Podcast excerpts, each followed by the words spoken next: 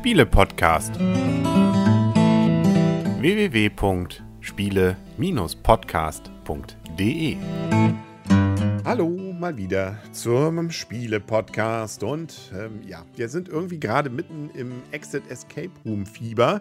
Hier, zumindest bei uns in der Wohnung. Und das bedeutet, ich habe schon wieder ein Spiel aus, dieser, aus diesem Bereich heute. Ich hatte es ja schon angekündigt mal nichts mit Puzzeln, äh, nichts mit einer App, sondern klassisch. Wir kommen sozusagen eigentlich mehr oder weniger zur Mutter oder dem Vater der Serie, obwohl das nicht ganz stimmt, aber zumindest das, was, glaube ich, diesen ganzen, diesen Hype seit einigen Jahren dann ausgelöst hat, zumindest im Brettspielbereich oder Gesellschaftsspielbereich, das ist nämlich das, die Exit-Serie von den Brands. Inka und Markus Brandt haben das Ganze ins Leben gerufen und bringen zurzeit liefern zumindest regelmäßig neuen Content. Zumindest äh, alle halbe Jahr kommt da was Neues.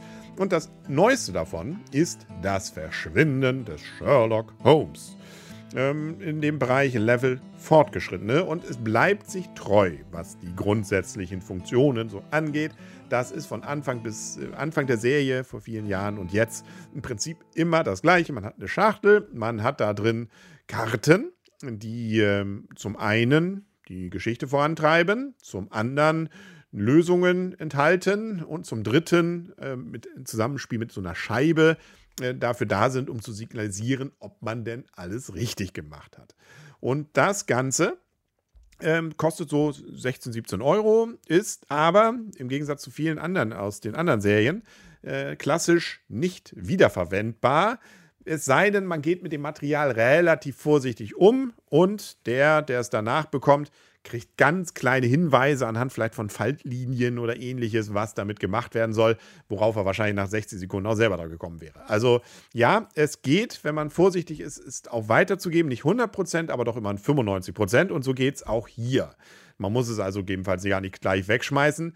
Wer sagt, das ist ja eine Umweltsünde, Sünde, dass das immer sonst äh, verbraucht ist, ja, ähm, ob, ist vielleicht gerade nicht PC, aber man muss auch sagen, ich glaube, da ist auch nicht sehr viel mehr an, an äh, Papier oder Pappe und wie auch immer, äh, was weggeschmissen wird, als bei einer Tageszeitung. Also zumindest eine Samstagsausgabe.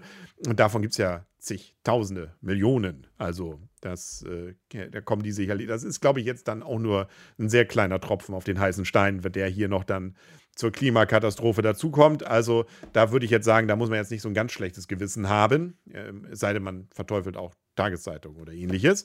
Aber äh, das ist ein anderes Thema. Darum würde ich mich jetzt gar nicht renken. Da muss sich jeder selber sagen, ist, ist es auch kann ich das Recycelpapier tun? Teilweise ja, natürlich. Äh, dann gibt es aber auch so eine Klammer, da sollte man dann drauf achten ist nicht jetzt mein Thema. Es geht um Spiel und da will ich jetzt inhaltlich gar nicht groß drauf eingehen, weil das macht bei dem Ganzen natürlich den Reiz aus, äh, die Rätsel selber zu entdecken. Und wenn ich da jetzt was verrate und spoilere, dann ist es nicht dem Sinne des Ganzen. Ich kann nur sagen, oder beziehungsweise hauptsächlich sagen, dass es wieder sehr viel Spaß macht. Wir waren wieder geflasht, es hat uns wieder richtig Laune gemacht und äh, da waren coole Rätsel dabei, es äh, sind wieder coole Ideen auch da drin. Es ist wieder ein Tick anders als bei den anderen. Sie haben wieder neue Ideen, indem hier nämlich mehr auf eine Geschichte auch äh, was gebaut wird. Wir erkunden G, also verschiedene Orte, das kann man vielleicht schon mal voraussagen, vorhersagen.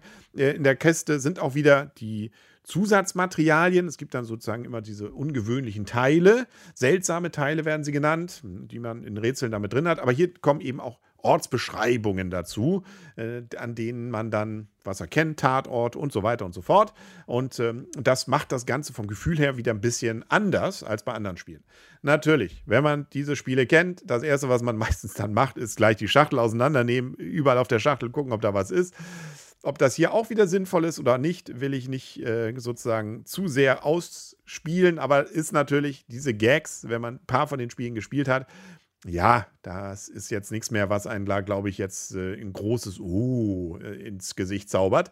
Aber ähm, zumindest kann ich hier sagen, es ist äh, wieder jetzt nicht, dass aus, aus heiterem Himmel fast vom, da irgendwo ist, was man nie geahnt hätte, aber wie gesagt, es, es, es spielt sich wirklich schön fluffig, hat so, es wird einmal angegeben, 45 bis 90 Minuten. Ich kann mir aber nicht vorstellen, wie da man mit 45 Minuten auskommen soll. Also wir hatten, glaube ich, so um die 90 Minuten tatsächlich auch gebraucht, knapp 100. ähm, haben ein, zwei Hilfekarten mal benötigt, aber ähm, im Nachhinein uns auch gesagt, ach, da hätte man sogar selbst drauf kommen können. Das ist, finde ich, immer so die Königsfrage. Sind die Rätsel denn so, dass man selbst drauf kommen kann? Ähm, oder wenn man es nicht konnte und dann mit der Hilfekarte dann dabei ist, dass man dann mit der flachen Hand an die Stirn schlägt und sagt, ja, hätte ich wissen können. Und so ist es hier. Also da ist nichts Unlogisches, da ist nichts völlig aus der Luft gegriffenes dabei. Das spielt sich wirklich so, wirklich gut, wie auch schon bei den älteren Exit-Spielen mit ganz wenigen Ausreißern, wie wir bisher hatten. Wie gesagt, Level fortgeschrittener, es ist ein Tick sicherlich anspruchsvoller als jetzt zum Beispiel diese Drei-Fragezeichen-Variante und so. Ähm, und äh, diese Sherlock-Geschichte wird auch schön eingefangen. Also es passt. Ne? Also wir sind jetzt, wir helfen. Wir sind nicht Watson, wir sind Helfer. Es gibt auch eine App, die dann wieder dafür da ist, um ein bisschen Atmo zu erzeugen, um die Vorgeschichte hervorliest. Den Rest muss man dann selber lesen. Und ich sage ja, diesmal gibt es ein bisschen mehr zu lesen.